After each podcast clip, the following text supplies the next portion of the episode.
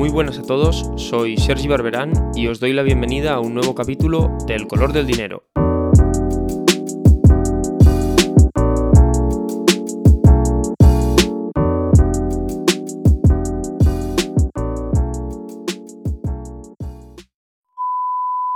La UEFA ha decidido abrir una investigación contra el Fútbol Club Barcelona por el conocido caso Negreira. De esta manera, los inspectores del Comité Ético y Disciplinario del máximo organismo europeo esperan conocer al detalle todo lo sucedido. No son tiempos fáciles para el Fútbol Club Barcelona. Tras un periodo dorado a finales de la década de los 2000 y comienzos de la siguiente, en la que el equipo dominó el fútbol mundial, en los últimos años los malos resultados, los escándalos extradeportivos y una mala gestión económica han causado un severo daño al club. Aunque en la prensa deportiva las exageraciones son el pan de cada día, no son pocas las voces que advierten de la crítica situación que atraviesa el Barcelona, especialmente en el ámbito económico. ¿Cuán de exageradas son? Veámoslo.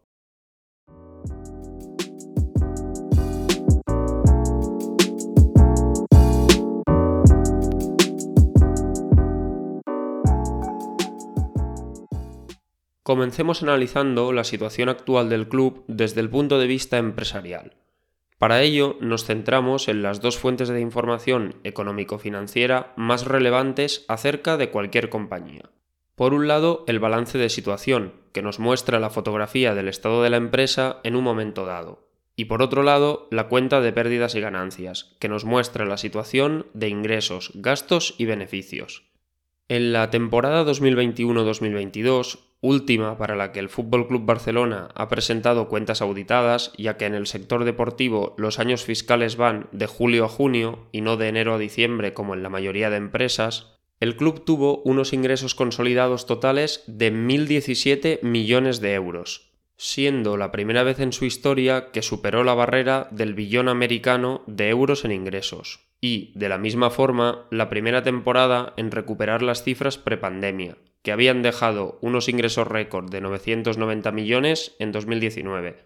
De este billón no todo puede imputarse a ingresos de explotación, es decir, a ingresos generados por todo lo relacionado con las actividades deportivas del club. Concretamente, 628 millones de euros corresponden a ingresos de explotación, mientras que los 389 restantes proceden de otras fuentes que comentaremos más adelante. En lo que a ingresos de explotación se refiere, la amplia mayoría proceden de comercialización y publicidad, un 43% del total, y también de ingresos por derechos de televisión de las distintas secciones del club, un 40% del total. El 17% restante se reparte entre ingresos derivados por participar o ganar competiciones deportivas, más o menos un 10% en la pasada temporada, y un 7% en concepto de cuotas de abonados y socios. En el ámbito de los gastos, la principal partida y la que merece más atención en un club es la salarial. En la temporada 21-22, el Barcelona gastó un total de 518 millones en salarios de jugadores de todas las secciones y categorías, lo que supuso en torno a un 51% de los ingresos totales. Por norma general, en el cómputo de los salarios contablemente se incluyen, por un lado, el coste de la ficha en sí y por otro, la amortización del fichaje de cada jugador, es decir, la pérdida de valor que el club está obligado a imputar a cada uno por el paso del tiempo. Una vez sumados el resto de gastos y descontados de los ingresos, obtenemos un resultado de explotación positivo de 158 millones de euros, en otras palabras, los gastos del club dejan el billón de euros de ingresos inicial en un beneficio de tan solo algo más de una décima parte de dicha cantidad. Este resultado de explotación no es la cifra final, ya que todavía es necesario considerar los ingresos y gastos financieros del club. En la temporada 21-22, el Barcelona tuvo un resultado financiero de menos 33 millones de euros, o, en otras palabras, sus gastos financieros, pago de intereses de préstamos, básicamente, fueron 33 millones de euros superiores a sus ingresos en este ámbito.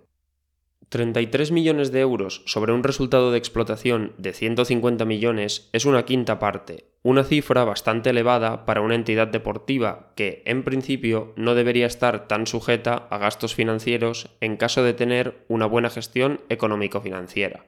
Una vez descontados estos gastos financieros y el correspondiente pago del impuesto de sociedades, el club llegó a un beneficio limpio para la temporada 21-22 de 98 millones de euros.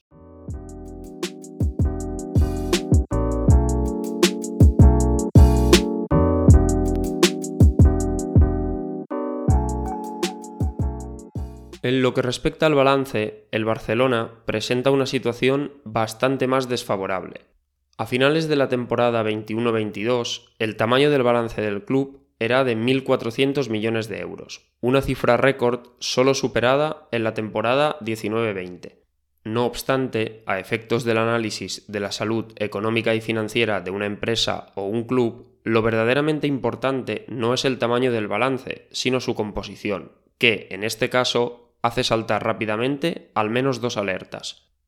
La primera alerta roja es que el club tuvo, en la temporada 21-22, un fondo de maniobra negativo.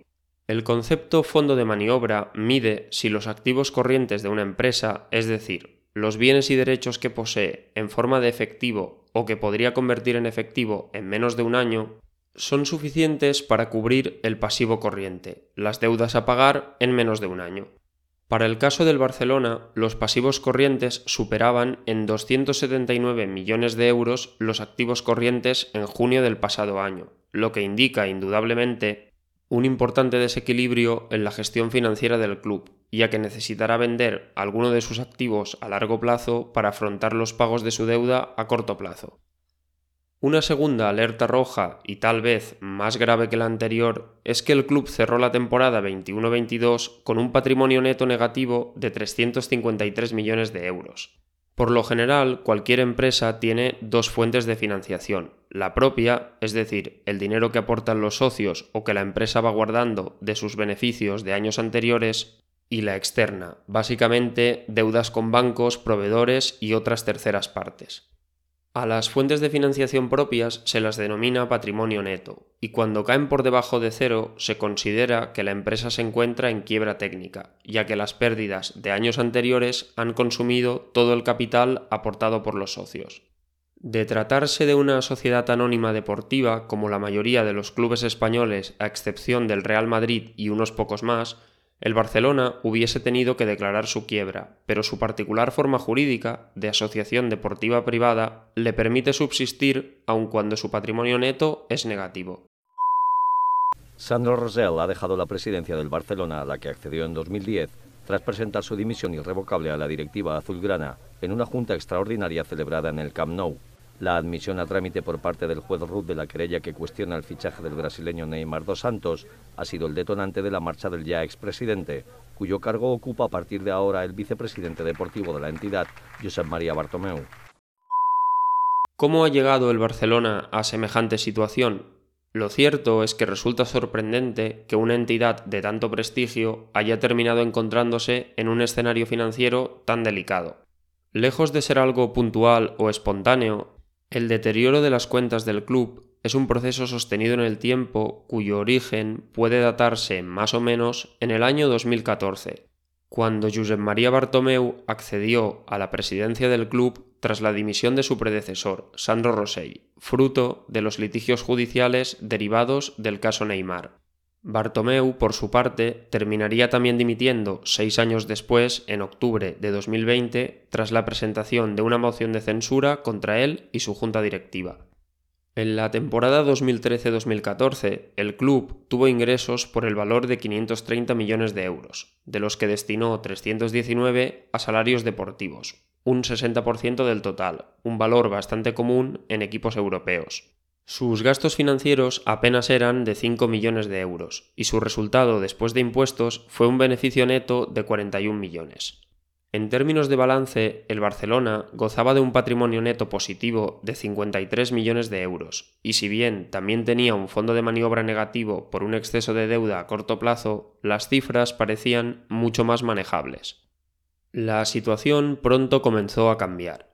Aunque la primera temporada tras la llegada del nuevo presidente se saldó con un triplete, Copa, Liga y Champions League del equipo masculino de fútbol, desde entonces comenzaron a sucederse dolorosas eliminaciones en competición europea en paralelo a victorias notables del eterno rival, el Real Madrid. En consecuencia, la dirección del club comenzó a desplegar una política de costosas renovaciones de contratos con jugosos incrementos salariales para los jugadores, así como grandes desembolsos en fichajes durante el verano. Tras cuatro años de presidencia de Bartomeu, en 2018, el peso de los salarios deportivos había aumentado en 10 puntos sobre los ingresos, llegando hasta el 70%, y la cifra aumentaría todavía más hasta el 74% en 2020. De la misma forma, en los cinco mercados de fichajes que tuvieron lugar entre 2014 y 2018, el club gastó más de 406 millones de euros netos, es decir, descontando los ingresos por traspasos, en reforzar la plantilla del primer equipo de fútbol.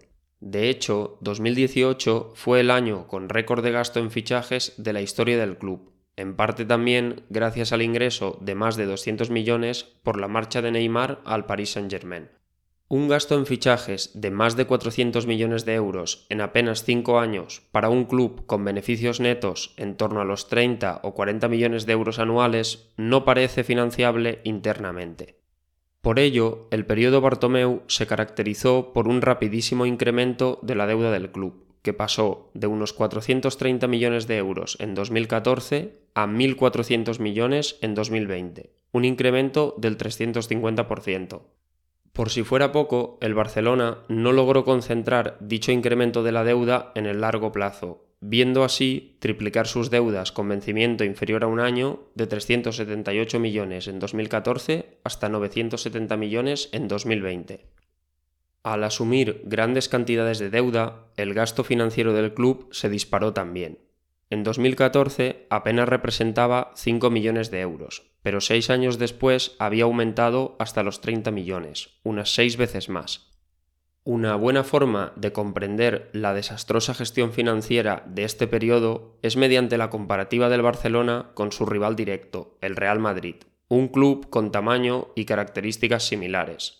A final de la temporada 19-20, el club blanco tenía un patrimonio neto de más de 500 millones de euros. Un fondo de maniobra negativo, pero tan solo de 100 millones de euros, una tercera parte del del Fútbol Club Barcelona, y una deuda total unos 500 millones de euros inferior a la del Barcelona.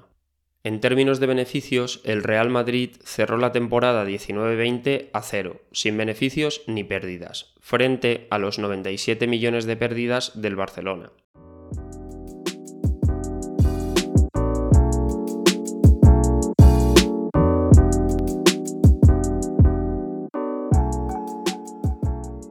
Tras la dimisión de Bartomeu y su junta, se convocaron elecciones para marzo de 2021, que fueron ganadas por el popular Joan Laporta, quien ya había presidido el club entre los años 2003 y 2010. Al tomar las riendas del club a media temporada, apenas tuvo capacidad de influencia sobre las cuestiones económicas más críticas, y el Barcelona cerró la temporada 2021 con la peor situación financiera de su historia. El desplome de los ingresos fruto de la pandemia del COVID-19, sumado a los generosos salarios que la Junta anterior había negociado, llevaron al club a destinar el 98% de los ingresos de la temporada al pago de jugadores, la cifra más alta de un club de primera categoría europea.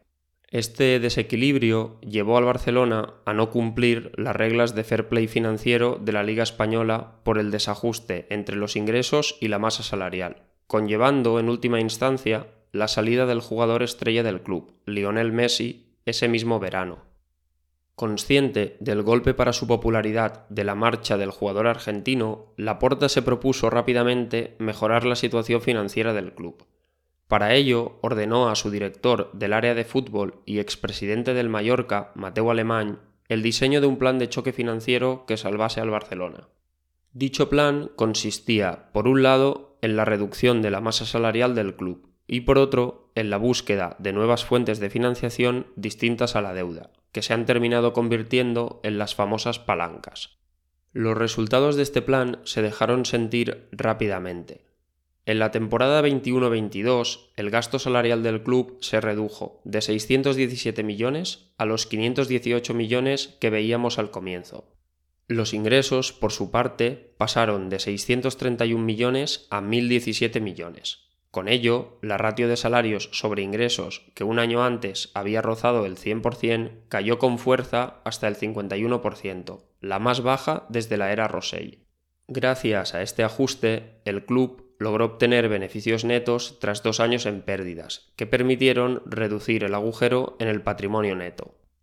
Sin embargo, este drástico aumento de los ingresos tenía cierta trampa, y es que contaba con el efecto de la activación de una de las famosas palancas de Mateo Alemán. A comienzos de 2022, el club firmó la venta del 10% de sus derechos audiovisuales de los próximos años al fondo de inversión estadounidense Sixth Street, por los que ingresó casi 300 millones de euros. De hecho, si nos centramos puramente en los ingresos de explotación ordinarios del club, el incremento entre el año 21 y 22 fue de tan solo unos 60 millones de euros, una cifra notable pero mucho menos significativa. Tras el cierre de la temporada 21-22, el club activó tres palancas más. En primer lugar, la venta de otro 15% de los derechos audiovisuales a Sixth Street, por los que se percibirán en torno a 400 millones de euros más. En segundo lugar, la venta del 25% de Barça Studios, plataforma que controla la oferta audiovisual del club, a la empresa socios.com por un total de 100 millones de euros.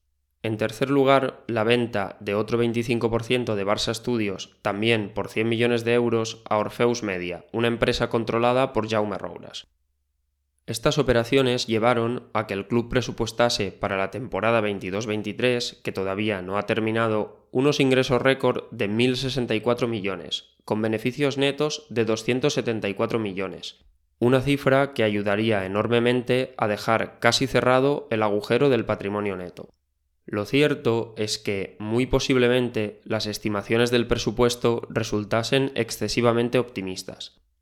De los 274 millones de beneficios previstos, 92 procedían de recompensas deportivas que preveían avanzar determinadas rondas de la Liga de Campeones, algo que no ha sucedido. Por otra parte, los costes salariales han aumentado significativamente tras la rebaja de la temporada anterior, así que no sería raro si el resultado final del ejercicio deja una cifra de beneficios más cercana a los 150 millones de euros. Joan Laporta y su junta directiva siguen dando pasos hacia adelante para convertir el nuevo Spy Barça en una realidad.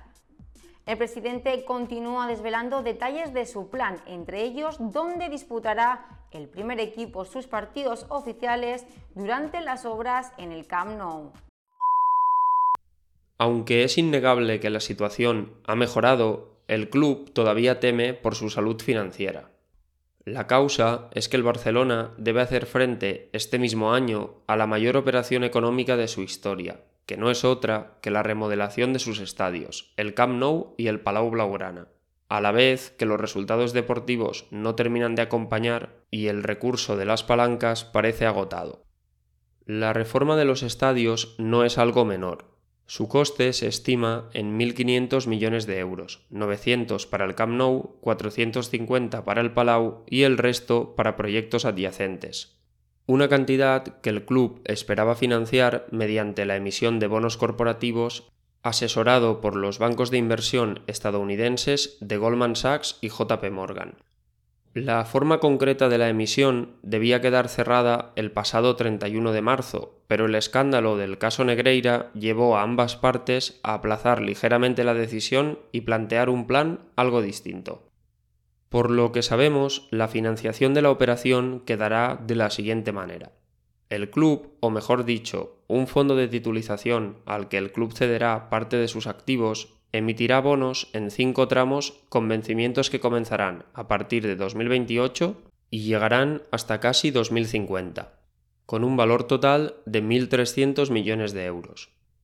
Los 200 millones restantes tendrán la forma de un préstamo directo de Goldman Sachs que el club recibirá este mismo año y deberá devolver en 2028. Si el anuncio de la emisión de los bonos no ha tenido lugar todavía, se debe a que ambas partes discuten cuál debe ser el coste de dicha financiación. Los bonos implican, como cualquier préstamo, el pago de un tipo de interés a sus compradores, que suele ir asociado al riesgo de la operación. El Barcelona esperaba pagar en torno a un 6% de interés por dicha deuda. Recordemos que la partida de gastos financieros del club ya es muy alta y un 6% de 1.300 millones son unos 80 millones de euros al año. Pero tras la subida de tipos de interés de los últimos meses, Goldman Sachs considera que el mercado no aceptará los bonos si no ofrecen al menos un 10% de interés, prácticamente el doble de lo deseado por el club. En este sentido, el Barcelona se encuentra entre la espada y la pared. Por un lado, la reforma está ya aprobada, la concesión a la constructora realizada y la previsión de comienzo de las obras es este mismo verano. Por otro lado, un empeoramiento significativo de las condiciones de financiación, como parece que va a suceder, volvería a poner al club en un estado de enorme volumen de deuda, elevado gasto financiero recurrente y mínimo o nulo margen para cualquier error de cálculo. Los triunfos deportivos, que además de alegría a los socios hubiesen reportado jugosos ingresos adicionales estas últimas dos temporadas, no se han producido, empeorando todavía más el escenario actual. Es difícil saber cómo el club saldrá de este embrollo, la directiva es consciente de que no puede llevar al Barcelona a una situación de colapso financiero como la junta anterior, y muy posiblemente esté aprovechando esta extensión del deadline de las negociaciones para explorar todas las alternativas posibles. Sea como sea, si el proyecto sale adelante, el socio del Barcelona puede estar seguro de que le esperan algunos años de malabarismos financieros, con intentos constantes de aumentar los ingresos, tal vez vendiendo más activos, y contención del gasto en la medida en que se pueda, sin poner en riesgo la capacidad competitiva del club, que en última instancia es el mejor de sus activos.